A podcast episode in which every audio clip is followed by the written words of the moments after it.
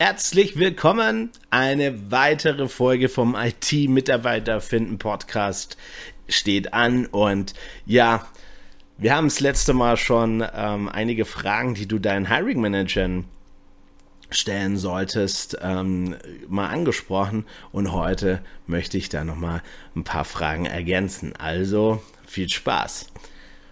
Ja, du hast jetzt also schon mit deinem Hiring Manager geklärt, wie sieht der Tech-Stack aus. Du hast den Nutzen des Produkts geklärt und natürlich hast du auch geklärt, ähm, wie Frontend, Backend, also wie der Tech-Stack insgesamt aussieht, wie die Infrastruktur aussieht und du hast natürlich auch weitere Fragen noch zu klären. Nämlich, was auch zu klären ist, damit du dann bestmöglich vorbereitet in Gespräche, in die Ansprache von IT-Experten gehen kannst, ist, welche Entwicklungsmöglichkeiten bestehen. Und hier ist es tatsächlich so, hier musst du konkret werden. Denn, sorry, ich war auch mal Kandidat und man riecht den Braten sofort also ich rieche den Braten sofort und ich denke, den anderen geht das auch so. Wenn es, wenn es die Floskel individuelle Weiterbildungsmaßnahmen da steht und du dann nicht erklären kannst, was das genau bedeutet, dann ist es am Ende des Tages nichts anderes als ein leeres Versprechen. Deshalb, ne, wir IT-Experten, glaube ich, also ich spreche jetzt mal aus meiner Perspektive, aber ich denke, das gilt für vielen.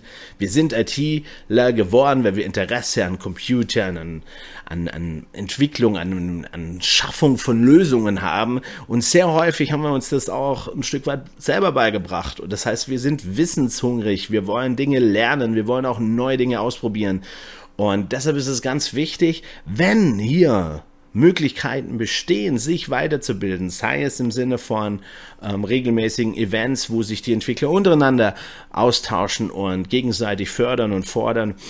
Ähm, aber auch natürlich offiziell, wie sieht's mit den Karrierenpfaden aus? Ist es möglich, eine reine Fachkarriere zu machen? Wenn ja, welche Schritte sind dann zu gehen? Erklär das und wenn du das weißt, dann ähm, kannst du das aufgreifen, dann kannst du das schon in deiner Ansprache letztendlich thematisieren und damit schon die richtigen Leute für deine offene Stelle begeistern. Ja, gibt's ein Weiterbildungsbudget?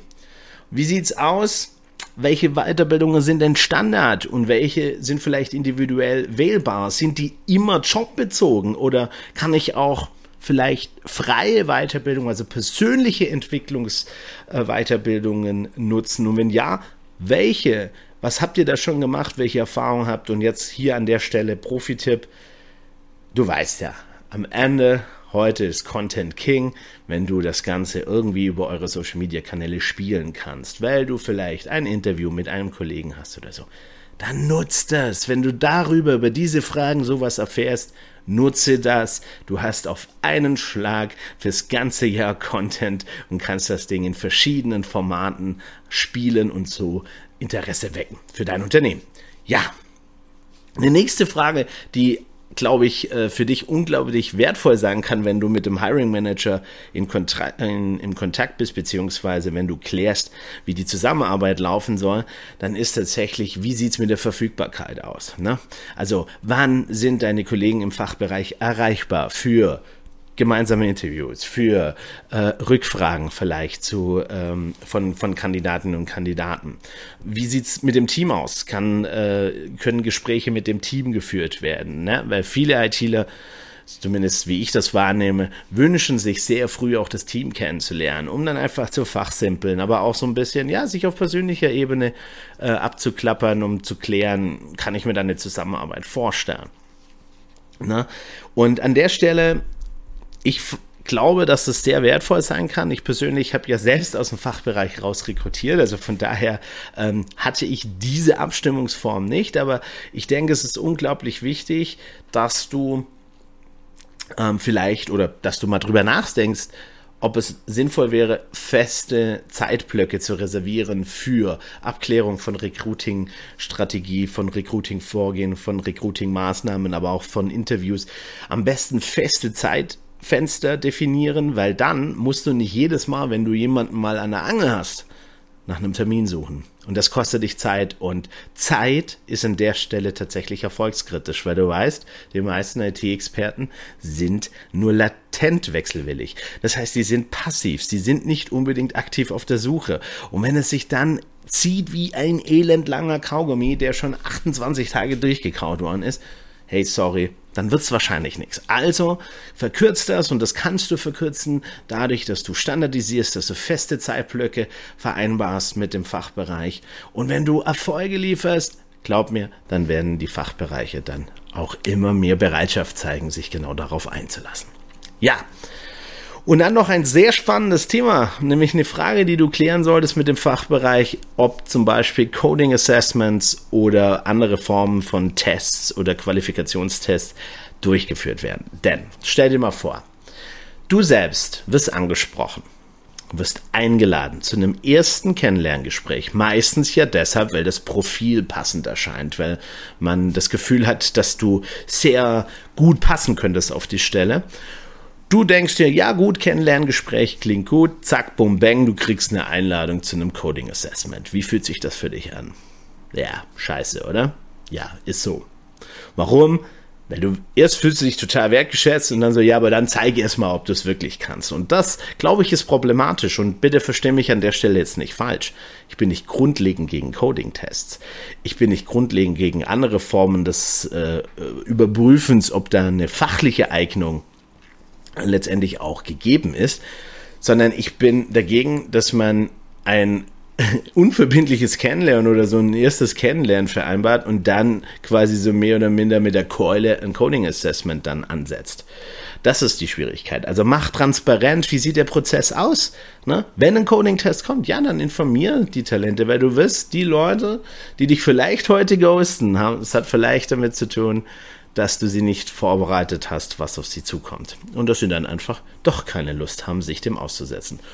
Und Vorsicht, ich glaube nicht, nur weil jemand vielleicht sich jetzt nicht auf den Coding-Test dann einlässt, dass es zwangsläufig damit zu tun hat, dass er nicht in der Lage wäre, den zu bestehen, sondern er hat vielleicht einfach keine Lust, das, diesen Nachweis erbringen zu müssen.